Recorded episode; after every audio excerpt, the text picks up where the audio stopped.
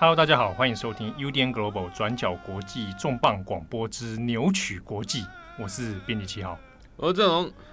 这个扭曲国际这个单元，你为什么讲话怪腔的？扭曲，扭曲，扭曲就扭曲，为什么扭曲？哎，哦，不是讲扭曲吗？这怪怪怪怪腔怪调。扭曲国际啊啊，这个单元呢，我们终于进入到这个哎下一集啊。这个这个今天的主题呢，我之前酝酿了很久，嗯。啊，觉得有必要来好好认真的讨论一下，嗯，就是印度神童阿南德。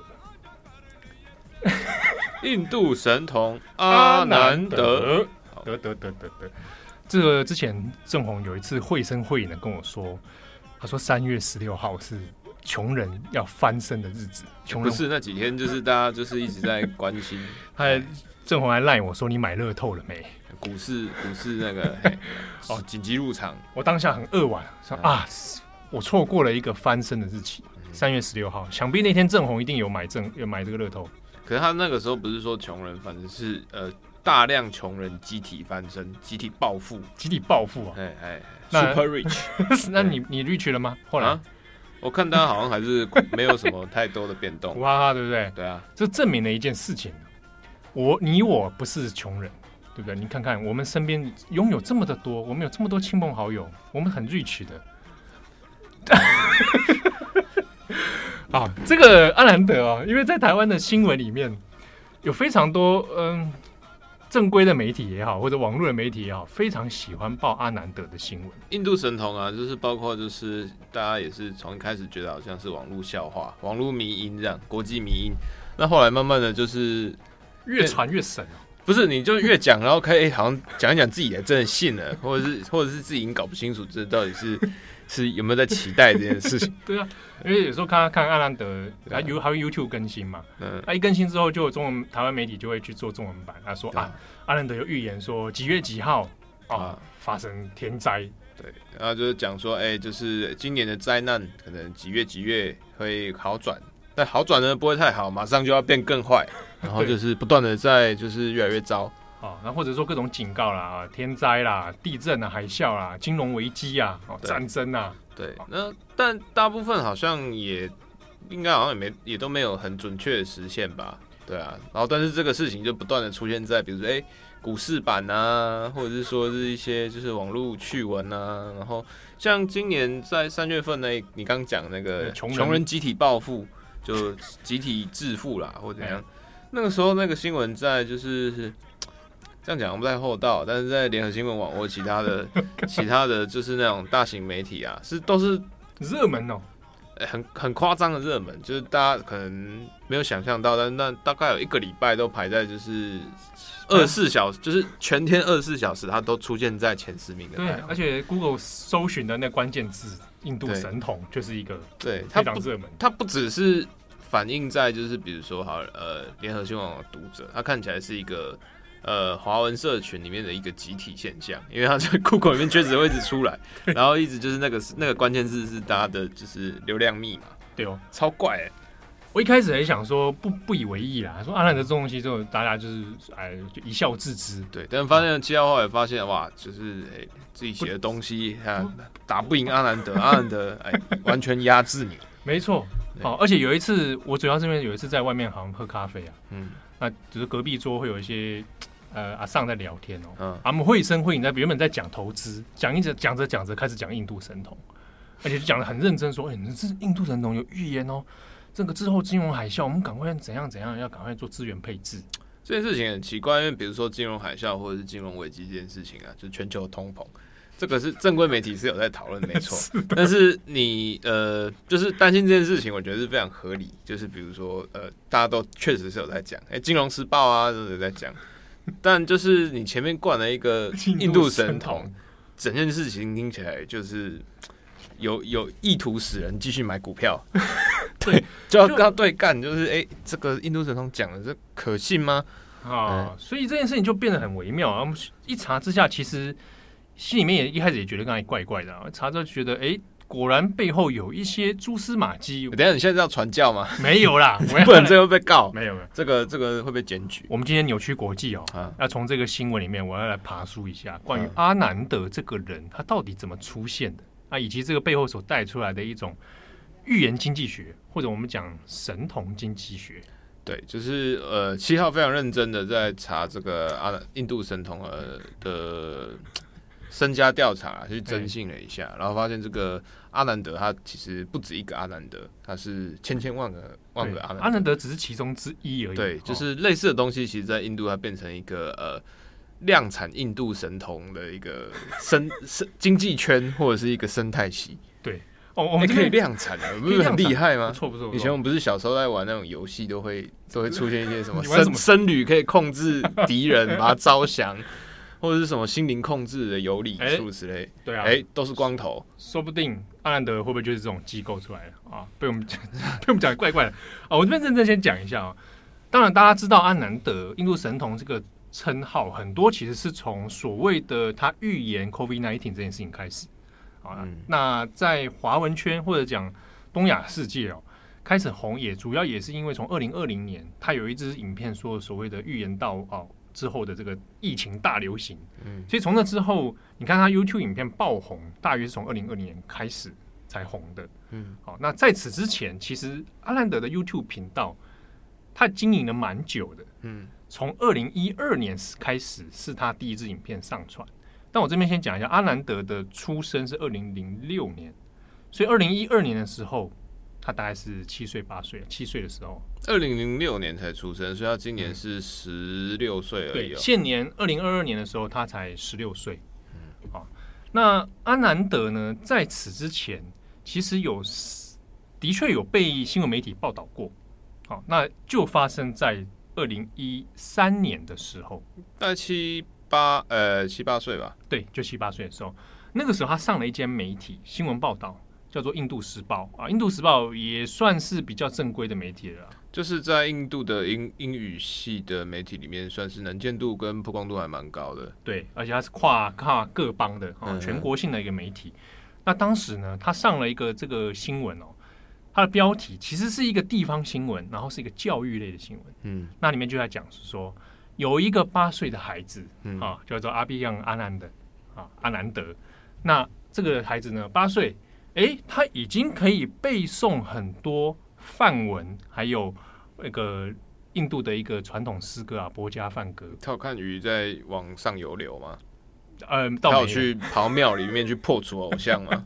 哎，到没通通信的都是偶像。哎、欸，倒还没有做这种过过激的行为啦。从小要革命这样，没有没有没有。他主要是说，哎、欸，他他对于宗教经典很有热热情啊，年纪小小，啊、对对对，人家从小立志当军阀，对，他从小反共，他他从小就哎、欸，对，好像很有神性啊哦。嗯、那大概你说八岁小学一二年级啊，嗯。啊，那他可以说哎、欸、背诵那个博伽梵歌啊，就这个大概印度他西元前五世纪到二世纪的经典啊，他其实就是那种。宗教史诗，意思就是说，这个小孩可能记忆力不错，然后也有就是很会读经这样，然后这地方就是哎，觉得还蛮特别的。对对，所以那个新闻里面其实讲就是说啊，这个孩子有兴趣，然后对语言、对范文有兴趣，嗯、那他的父母呢觉得不错，想帮他找一些老师，但是正规的教育里面可能找不太到，所以呢，父母决定让阿兰德自学，呃，在家里就自学。嗯、好，这个新闻就结束了。啊，就说啊，爸爸是 IT 产业的这个算是这个地方新闻主题性很不明诶。要是我是编辑，我就会退稿，就是想说，那请问你想要表达什么？哎，这个问题就这个，等一下我们来讲一下，为什么会有冒出这一条新闻？啊，就一个很平淡无奇啦。老实说，而且我们这边也讲一下，就是阿南德会背博伽梵歌这件事情，我们就讲印度的史诗好了。到底有什么特殊性？其实老实讲。不太有什么特殊性，很长吗？这个呃，整本经典当然很长，嗯、它有分好几个 chapter，它算是蛮厚的啦。哦，如果假假设台湾有人去买那个奥义书，台湾有出奥义书也是很厚一大本，但有点概念就有点像小时候你会背心经啊，或者谁小时候会背心经啊？我，我啊，你为什么？那我就没有被叫神童啊，哦、我还被大悲咒嘞，幼稚园就被大悲咒，就是没有被起，就是没有被投资啊，对不对？没有被欠栽培，看到 看到报纸上。就像你本会有的人想要背唐诗三百首，唐诗三百首，或者是说啊《三字经》啊，《弟子规》对，这还可以啊。再再奇怪去背百家姓，莫名其妙。什么什么什么黄黄章造马，什么的，可是背那干嘛？对，背那干嘛？对不对？好，你居然会背诵，其实好，顶多就是你记忆力不错，或者语言天分不错，大概也不太能证明什么。好，小时候我爸都叫我背什么“麦帅位置祈祷嗯”，你这么早就背了？我个就当时当时敷衍了事，谁在看呢？对啊，那就算背，有时候有口无心嘛，你也不知道那是什么意思啊。好，所以阿兰德那个时候呢，同一个时间点，二零一三年的时候，他的 YouTube 频道已经有被上传影片，那他的父母帮他弄的啊，影片内容就是他在镜头前面背诵诗句啊，你现在还找得到那影片，就是一个孩子。他头上画了一个那个印印子嘛，很像降世神通一样这样，嗯、然后背最最后的器重，对对对，然后就开始背诗句。那说真的，就很普通啦。好，但是没有练点功夫或者嗯，没有没有没有没有没有没有任何的类似呃比较超自然内容也没有。他弄一个那个不是很像那个饮茶，饮茶饮茶对吧？天津饭嘛，你想说天津饭？好，那。二零一三年二月，《印度时报》出了这个报道之后，没多久，三月份，另一间算地方报啊，叫做班加罗尔、嗯、班加罗尔镜报。好，那这是班加罗尔邦的一个地方报纸。哦、这个报纸呢，也报了阿兰德同样的内容的新闻，就是讲说有个八岁的孩子很喜欢这个波切梵歌啊，喜欢这个吉他，那喜欢念史诗。但是他这间呢，讲的内容比较多。他开始多到是说，哎，爸爸 IT 产业，那觉得这个孩子真是神奇啊，不得了啊，也许未来是个高智商啊，所以呢，决定让他自学，然后开始让他多学不同的语言，除了这个日常生活用语之外，那因为爸爸 IT 产业的关系，是一家是一家。不是是一家学，这个城市语言早早点学，不是，嗯、因为爸爸常在除了印度之外，他也在德国，然后在加拿大工作过。嗯嗯就让他就开始学英语，然后学德语。那篇报道里面说，八岁的阿南德已经可以流利的使用德语。你八岁的时候在干嘛？八小学二年级，我在看《悠悠白书》。对，哇，那 八八岁的时候，不过八岁的时候我会用日文的五十音的。你会那个时候就会了？嗯嗯，会学的早了，但是你你会了也没屁用啊！你不是欠栽培。好，但是这件事情是有有点疑虑啦，因为没有什么证据。没有阿兰德讲德语的相关证据，但报道上这么说。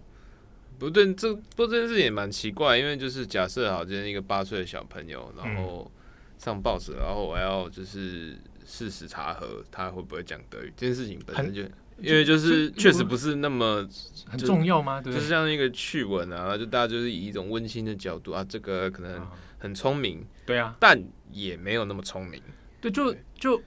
小孩子嘛，因为小孩子很多种，也有可能他属于呃特殊需求孩子。对啊，哦，就是一般讲，他可能的确在语言天分上相对早熟。对啊，哦，那他的确口才，你如果从影片来看的话，嗯、当时七八岁的他，以同年龄的小孩子来说，他可能相对是语言是很成熟的。嗯，啊、哦，语言表达能力这样。那那篇新闻里面还特别在讲说，那妈妈也有受访，就说，我、这个孩子天赋异禀。嗯，我觉得未来这个是要好好栽培，因为他有身上有一些不可思议的一些 gift。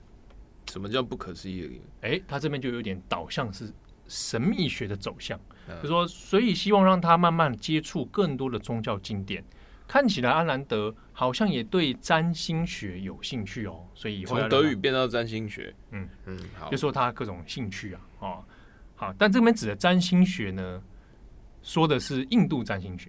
不是唐启阳的，那不是唐启阳的那个十二星座啊，黄道十二宫这种啊，印度占星学有他们的自己一个体系啊，跟西洋的不大一样。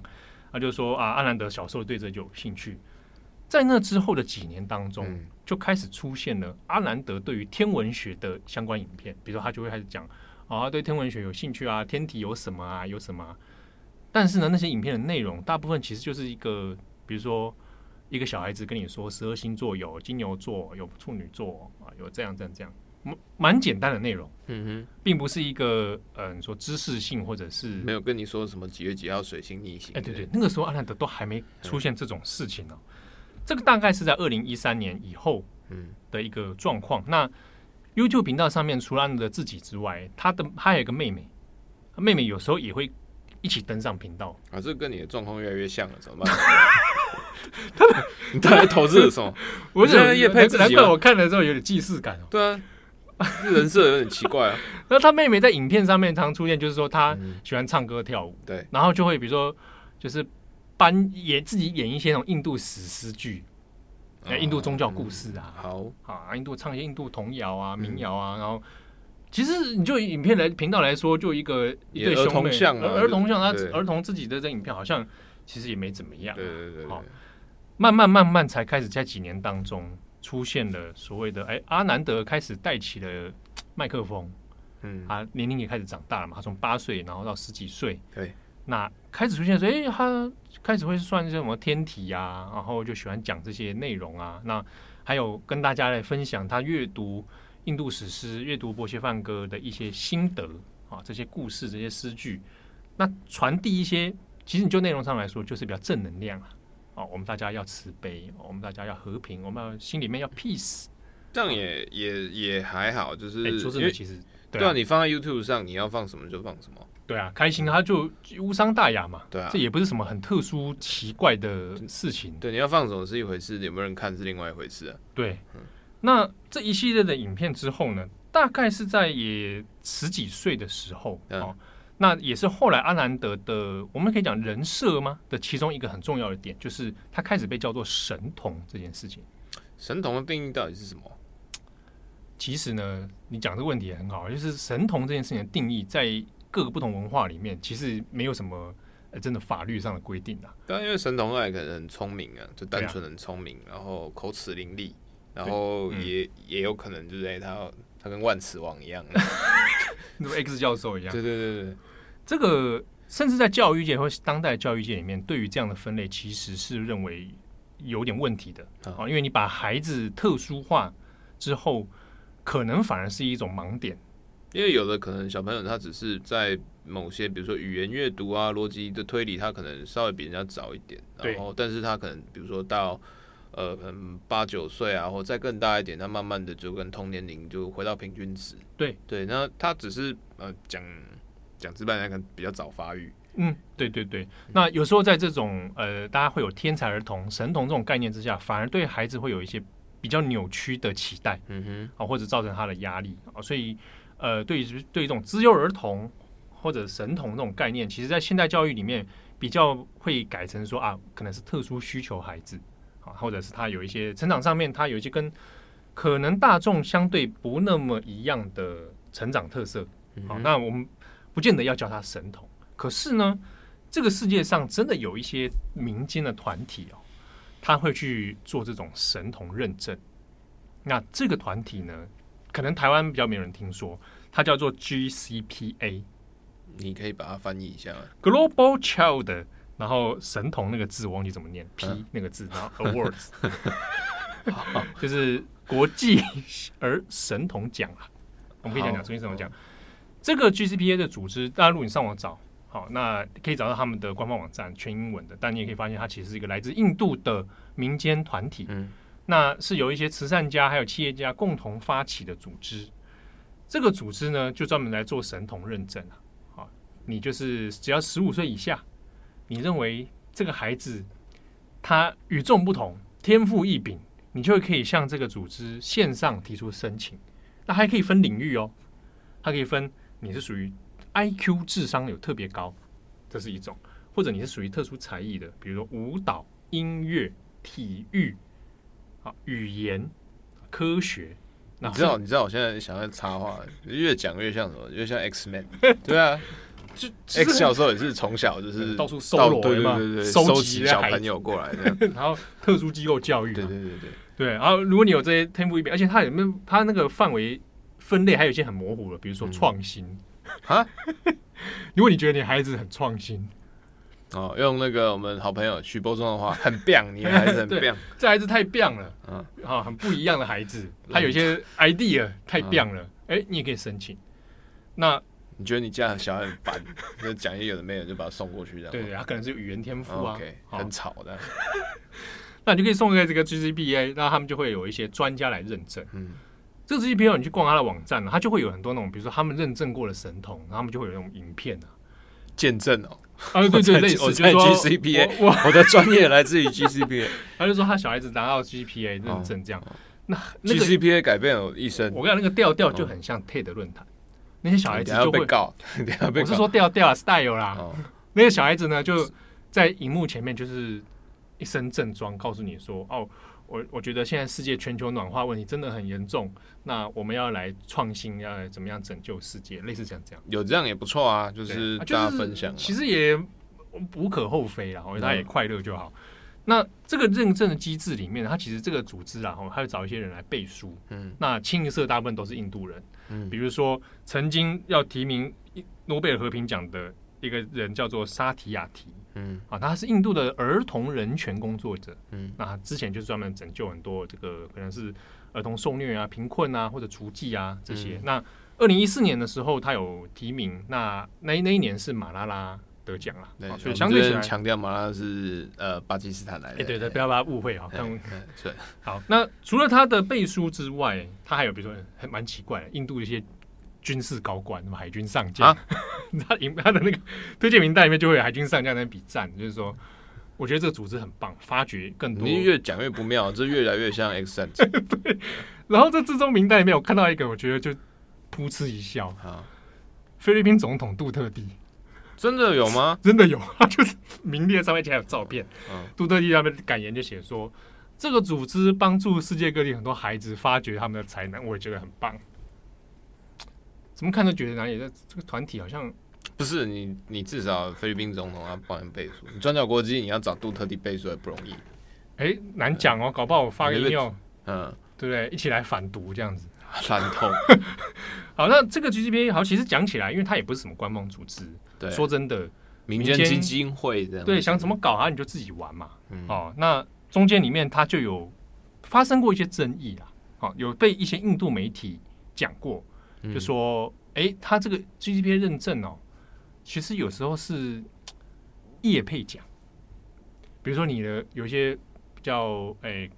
高高资产阶级的家庭，嗯，想帮自己的孩子打造一些经历，要要要升学嘛？哎、欸，这也太怪了吧？哎、欸，然后就说，哎、欸，我孩子好像，哎、欸，印度人嘛，都会觉得刻板印象数学很不错啊，我们就送 GCPA 这个来认证一下，那看你数学都不错这样。对，然后就哎，这这 GCPA，哎，接受你的申请，颁个奖给你。这中间有一些印度当地的媒体有讨论过，说 GCPA 这个奖其实中间有涉及一些对价关系。嗯，哦，就是说这个奖讲直白了，我可以用买的方式来做一个认证。那不一定你要颁奖给我，你可以做一个研讨会，做个讲座，然后邀请我的孩子去啊，给他一个鼓励，一个赞声，然后然后就感谢状，然后感谢状可能就是形式上又会变得跟呃，比如说呃，特殊认证又有相关，然后就是。那个认证也没有第三方的来查核，或者是说没有一个很客观的，比如说你要怎样怎样，就是你通过，对，对你 pass 这样，就是或者是哎、欸、你有来，然后就是一个证明。可是那个证明代表什么？它其实中间其实是模糊的，对，就是没有说啊，你你通过这个神童神到怎样程度，还是觉得，对，光是说你神童的定义或者审查审核审核都有问题哦。嗯那所以他这个奖曾经被这样提过，所以严格上来说，你摆在世界各地上的各种所谓的那种嗯，呃平等机构或者是所谓的验证型型的这种机构，GCPA 这件事情并不是一个被国际上面很认真对待的一件奖项。不过这个也是蛮常见的，也不只是说在印度，比如说像台湾啊，或者是说你在中国或其他地方，也都会有类似的民间、嗯、搞证照啊。对，那有的当然是就是他可能证照审审查模式有一些状况，那或者是说他有的其实会把就是比如说呃我们刚刚讲的出席跟通过认证这件事情混在一起，那当然这一部分也是就是各国的那种文凭主义的一个延伸啊，然后但确实有这种这种地下的一个经济圈存在。没错，嗯，那阿南德后来就是在十五岁之前，应该是十四左右的时候，嗯，那。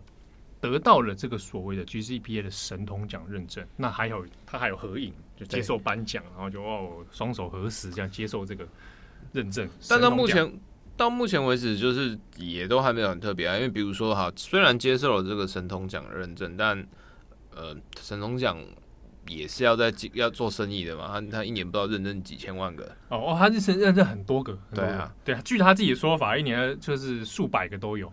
对啊，所以就是哎，恒河沙数就是这样，你也是其中一个而已啊。其实有点像有点鼓励性质啊。哎呦，我觉得你赞啊，然后就颁个奖给你。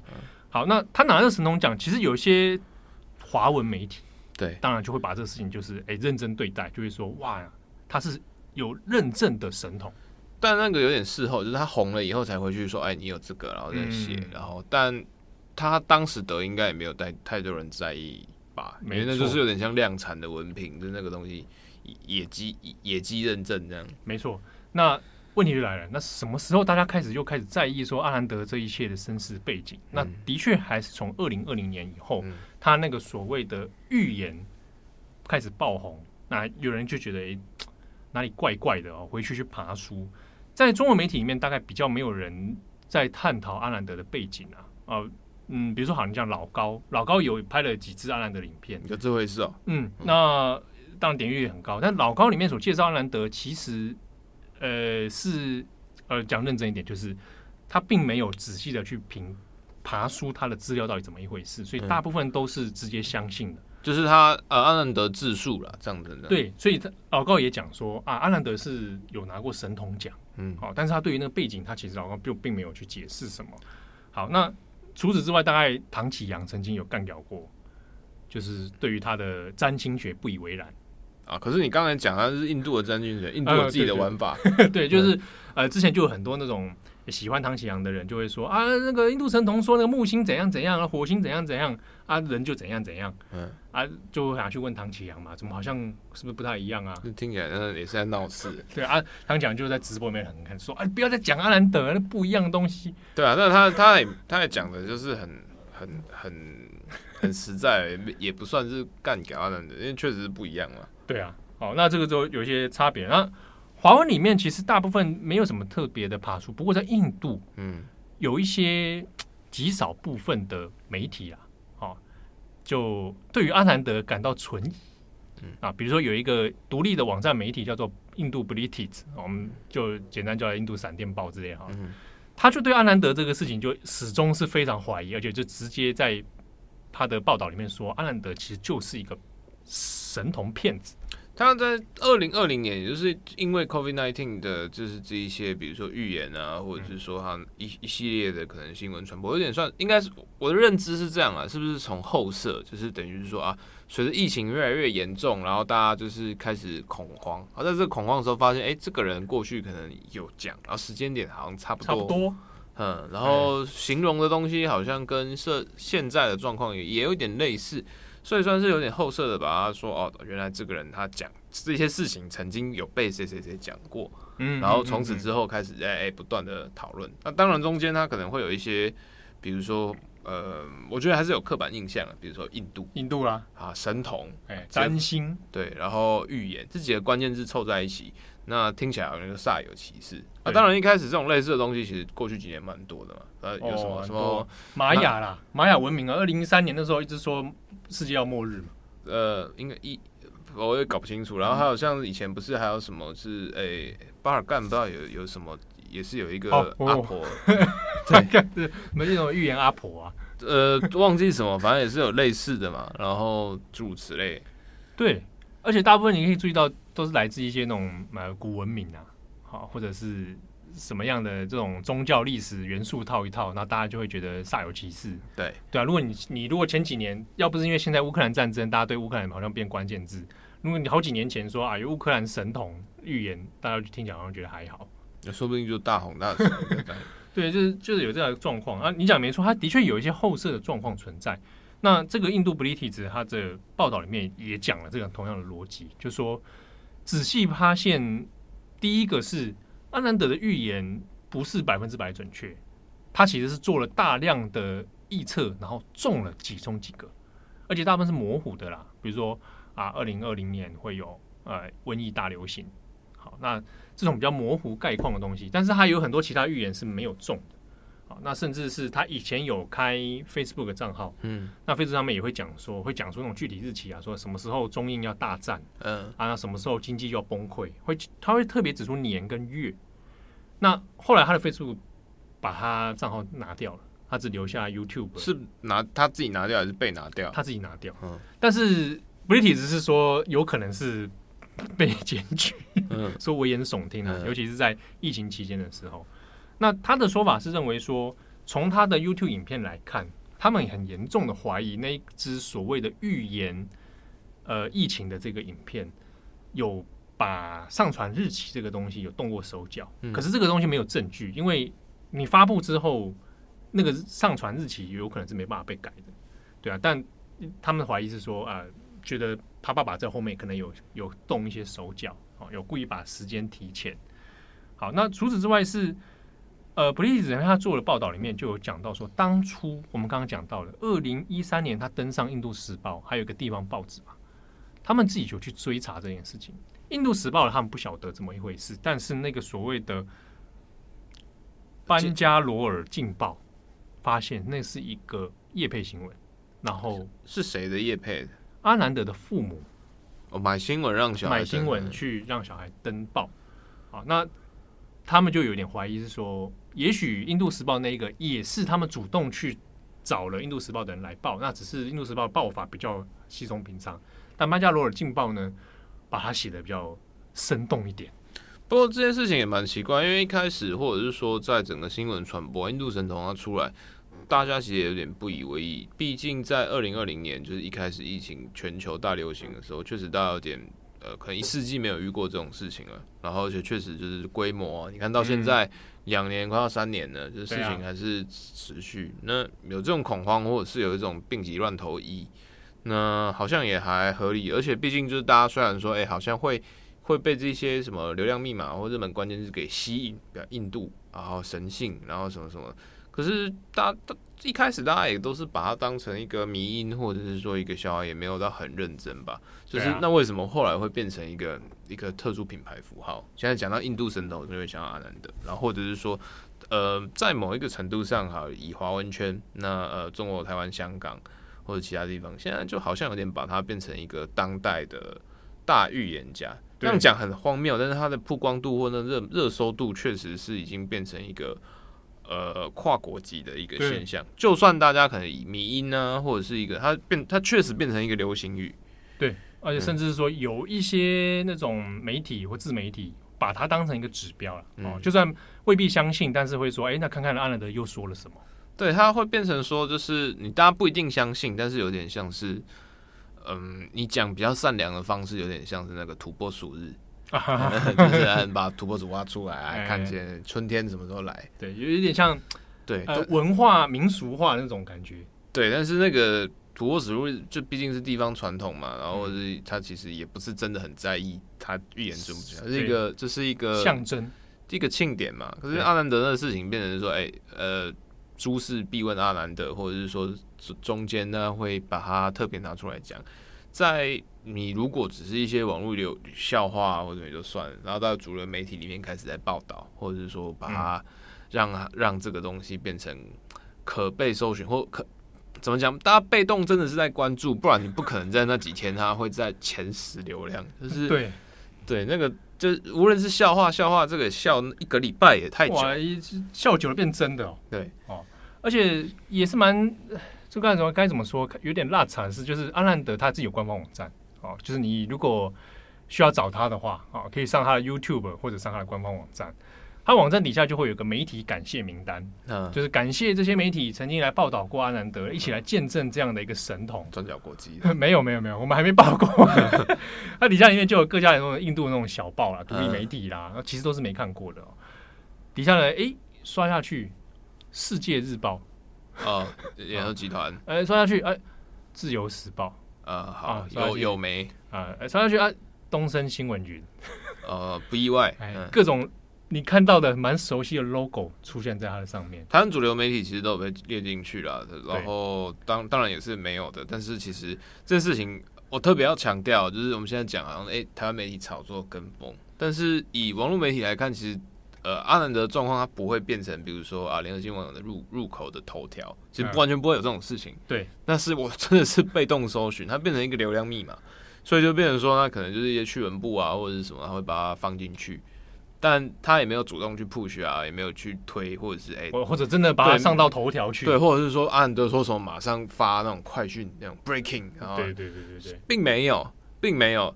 会有，就是所以它是自然流量生成 这件事情是很荒谬，是所有编辑的梦想，但是在这种 荒谬的事情上，就是会变得听，其实其实其实其实有点夸张啊，对对，神秘的自然导入，对，假设今天好，大家啊。关啊关心大 S 跟库龙啊，关心汪小菲半夜发疯这样，这些这些也就算了，就是他可能还是有会有一个新闻的话题，然后但是他也不太会同一则同一则内容一直刷一直刷，他没有他没有更新。我今天讲的是阿兰德，他没有就是那一则内容出来之后，他整个整个礼拜那一篇的流量都很高，而且我相信不只是我只有我们，可能那那一区都是，但是。但并没有人就是哎、欸，可能每天照三轮来更新阿兰德，并没有这种事情。对对，他就是一篇，然后那个是一个很夸张的被反复这样看呐、啊，那是大家主动去搜寻才会发生这这种事情，并不是说啊啊，比如说各家媒体自甘堕落，然后去去去狂推猛送。电视可能会这样，电视我不知道，但是对对对，但在网络或者是那个。确实会变成一个很特殊的现象。中间还有一部分其实是 YouTube YouTube 影片，嗯，因为除了阿兰自己之外，有很多在反复聊阿兰德的 YouTube 的各种影片啊，嗯、啊，各种那种呃内容农场啊，还有可能就是迷音啊、嘲笑啊，但讲一讲就发现哎、欸、有流量，它变成一个生态系，就是哎，欸、没错，大家喜欢讨，那我们就来讨论这样。没错，而且这个生态系。大家想说啊，那阿兰德图什么啊？图难道 YouTube 的那个广告植入吗？哎、啊，其实也没有。嗯、阿兰德的确是有在做一些什么，那就是他的官方网站可以跟他做咨询，付费的咨询。我以为你要讲他要卖 NFT，我看他迟早搞不好有难讲哦。卖卖卖一则预言的 NFT，你持有这则预言？对，啊、你有这个。他他的官方网站是可以去询价的啦，那他就有提供说你。个人的，或者是你是商业的咨询，那是有付费。我们这边讲一下他的价嘛，我不是要帮他业配，但是讲一下，他的确是把这个事情当生意在做。比如说你个人的话，哈，你如果是在印度境内的，那是一百六十三美元。为什么我不知道？我也不知道怎么后面是三呢？啊，不有税啊，啊，有可能一六三美元。那你如果是境外人士，好，那跟你做线上的话，那就是两百一十七美元。那三十分钟，这三分钟里面会来看你的星盘，好，然后来。分析你的可能是你的家庭、你的事业啊，各种你想问的问题啊之类的啊，这种占星咨询啊，三十分钟这样，哇，两百多美元，其实其实不算便宜，但是这种事情其实也屡见不鲜的。就比如说现在有很多哎、欸，线上塔罗牌啊，对啊，身心灵啊，对对对，这件事情或者是说线上咨询，线上咨询这件事情，其实硬要讲的话，也可以也也也蛮常见的，没有那么不正派。比如说呢，呃，线上塔罗牌。然后或者是说线上占星，然后解惑或者是等等等这些东西，嗯，我觉得收费不算不合理啊，也算蛮一般的啦。就是说，你就占星师，然后有这个专业，那有兴趣的人啊，想相信的人，那就去咨询。好，那另外就是还有提供企业咨询啊，企业咨询的要价就是比较贵啊。哦，境印度境内是两百八十五美元，那境外的话三百四十美元，那是四十五分钟。那之中还有特别服务，就是说四十五分钟里面包含一个。阿兰德帮你清算的一个 lucky time 啊，就是比如说你可能在几月几号到几月几号之间，哎，这是 lucky，对你的企业在这个地方，我如果要 do something 的话啊，就会是你的好日子啦。嗯，大概就是这样，这是他的呃网站上面所提供的一些商业咨询。好，这一点有被日本的媒体注意到，就日本的呃其实是综艺节目，新闻类的谈话综艺节目哦，那。这个有去做了一集寻访安兰德这件事情，然后没有去，还拍了他的家乡，然后就讲到日本那个节目就讲到说，哎啊，反正阿兰德家还蛮有钱的哦，应该吧都闹成这样了。对，主要是他老爸是搞 IT 的啊，就是阿兰德并不是一个贫困出身的人，爸爸算是嗯讲高资产阶级这样子。那他们家呢，现在在靠着阿兰德，因为跟妹妹就没有上学，嗯，好，所以这里就有拍到说他们在家里面跟父母。然后自学啦，哦，读书啦，然后拍影片啊。但他有从众吗？就是因为到现在为止，有一个很让我觉得他踩在一个界限模糊。虽然他会预言，然后他会占星，嗯、但是那个算是宗教嘛？因为比如说像台湾或者是在全世界各地，很多就是类似的状况预言，然后开始就会自称是先知，哎，然后先知教派化，对，就开始会有宗教化，然后或者说真人信仰。对，可是呢，我们在看他 YouTube，他有时候也是带一个麦克风，然后很像很像那个那个全各国讲师一样，线上讲师讲到，然后然后有的时候也下面也会有人在听。那但那算是从众吗？就是有人在追随他吗？目前为止还没有这种现象出现，就是他还没有像呃，等一下可以来补充。过去曾经印度，哎、嗯，在讲印度嘛，印度尼泊尔啦，嗯，曾经出现过一个类似的人，那就演发演变成教派化，那甚至出了问题的。嗯，好，这等下我们可以再来补充。不过以阿兰德来讲，倒还没有变成说，哎，大家来信仰他，或者是大家把他当成类似，呃，你除了。神童之外，可能把它当成宗教人物看待。目前这个倒还没有。好，那这边来稍微补充一下，我们刚刚讲到，曾经有一个发生在诶、欸、印度，然后尼泊尔的一个类似的案件哦。那那个那个案件，我不知道你有没有印象？就是你有没有曾经想记得一个新闻，是说有一个少年，嗯，他坐在大树底下打坐，然后好几天不吃不喝，然后就上新闻了。然后还甚至引引发附近非常多的居民去围观，然后围观他打坐，嗯，然后 Discovery 去拍他的纪录片。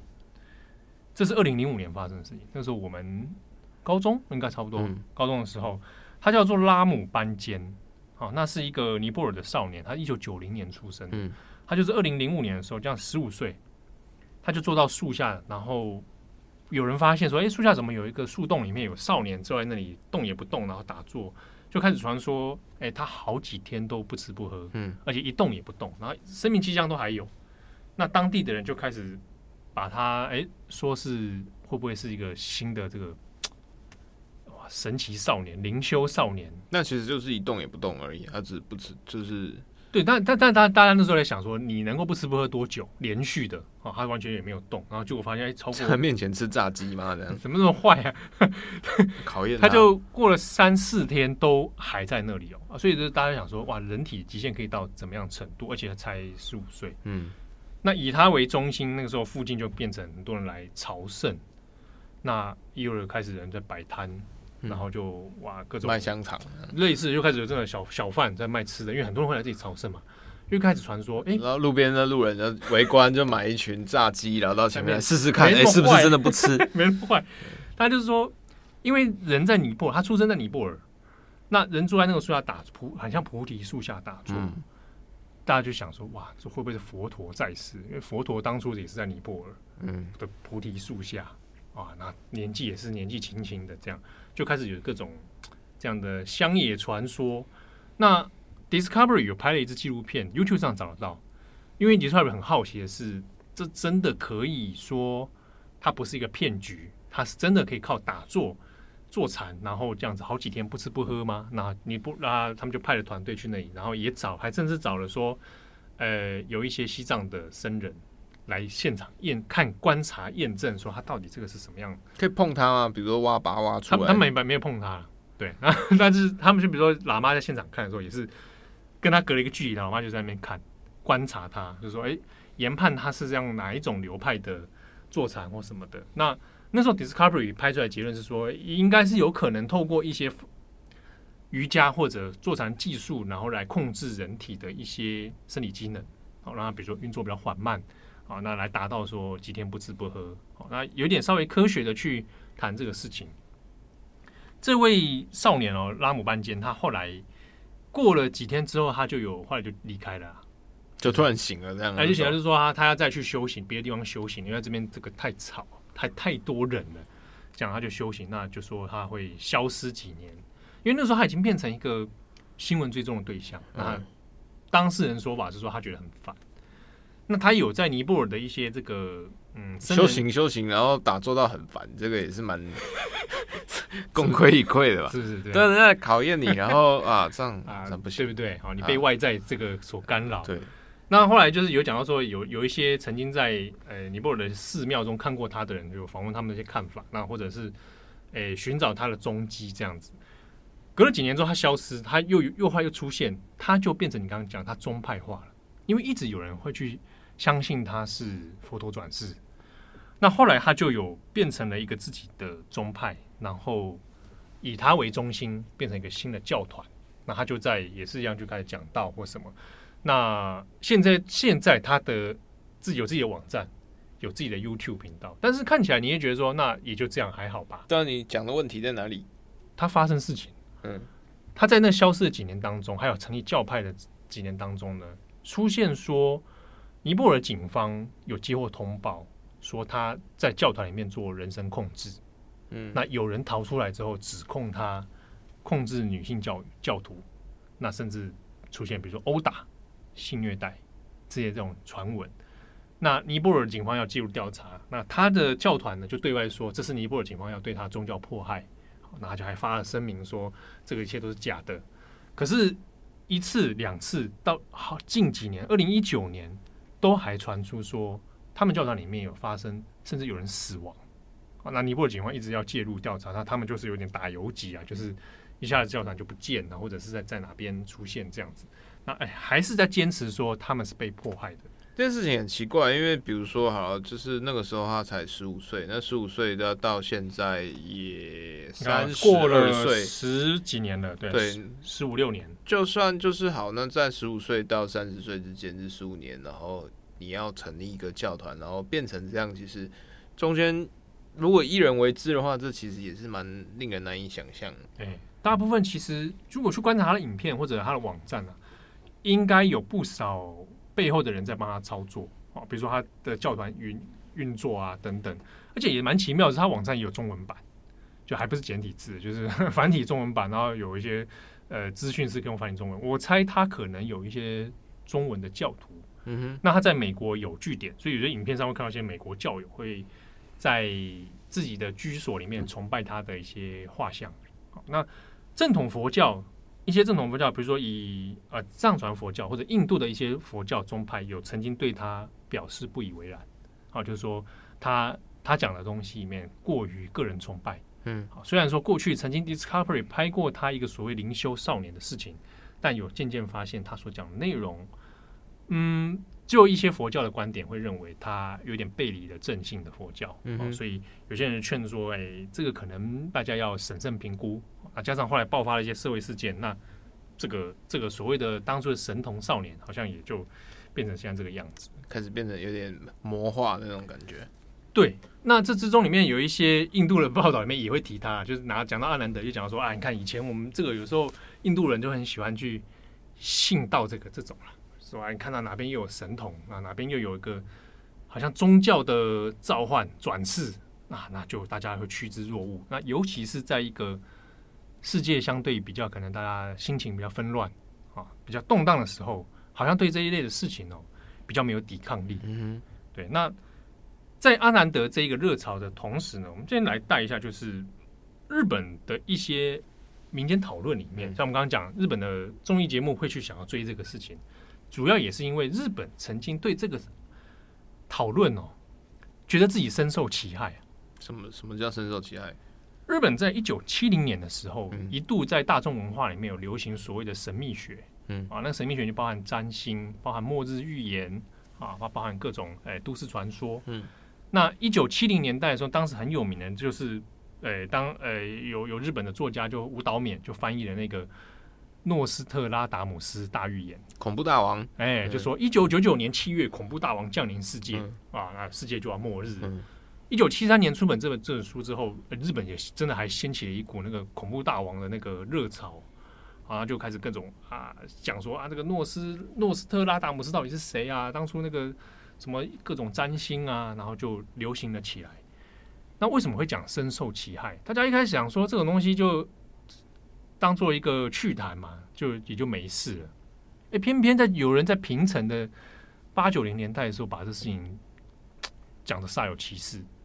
这个人叫做麻原彰晃，OK，奥姆真理教的教主。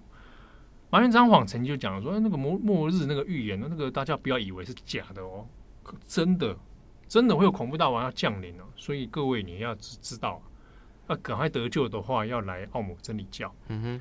奥姆真理教早期的时候也有做了很多那种文宣产品啊，或者是麻原彰晃自己也会讲，那会去讲说那个所谓的末日预言这件事情啊，他会拿这个来背书，那也就提到了那个诺斯特达达姆斯啊，什么恐怖大王啊之类之类的。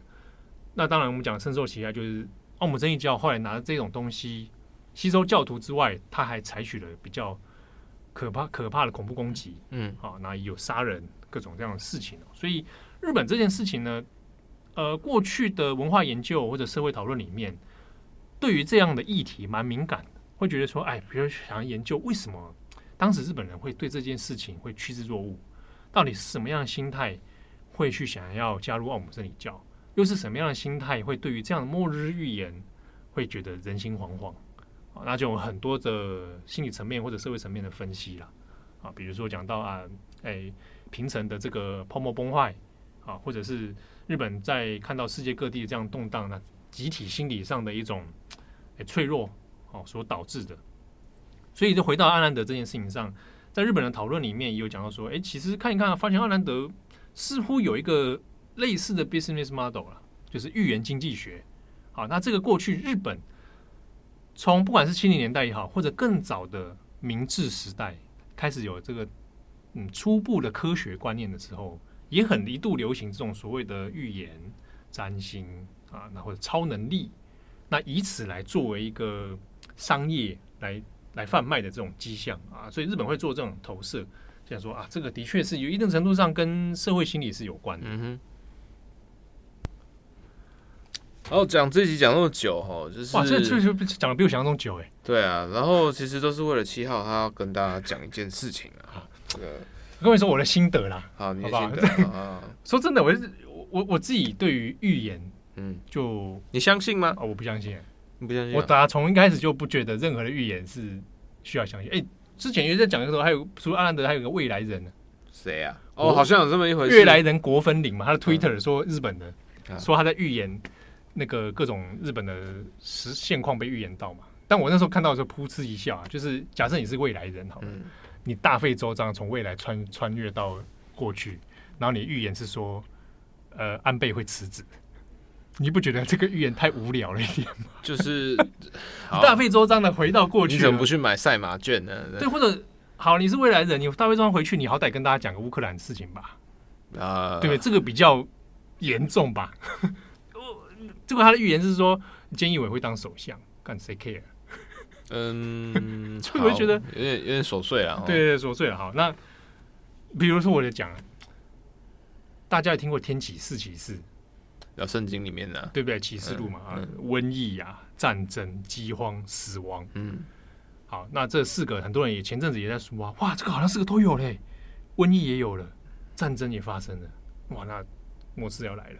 但哪一年没有？没有这些东西？每一年都有啊，每一年都有这四个，而且好了，就算有人说这四个都中了，啊，你也没变成基督徒啊，对，你跑去信到其他的那个预言家，啊，这个题外话，我最后要讲一件事情。我跟大家大胆的来预言，预言说，普丁完蛋了，普丁真的完蛋了。哦，大家听到我听到我这个预言啊，转角小神童，不知道你要说什么。我跟你说，我跟我要跟大家讲一件事情。我在前几年哦，蛮密集的梦见川普。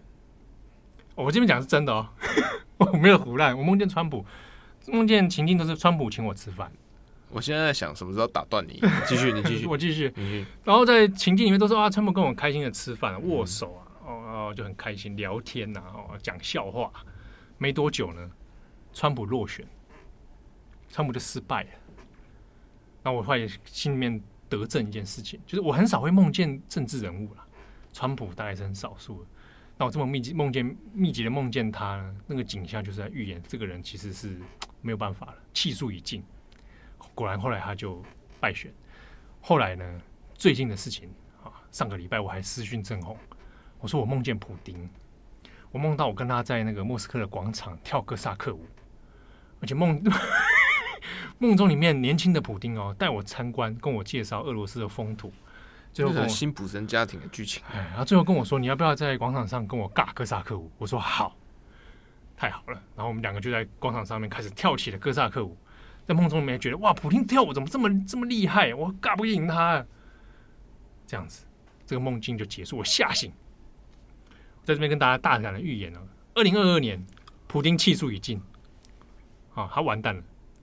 如果这个事情发生了，那就是证明我的预言成功。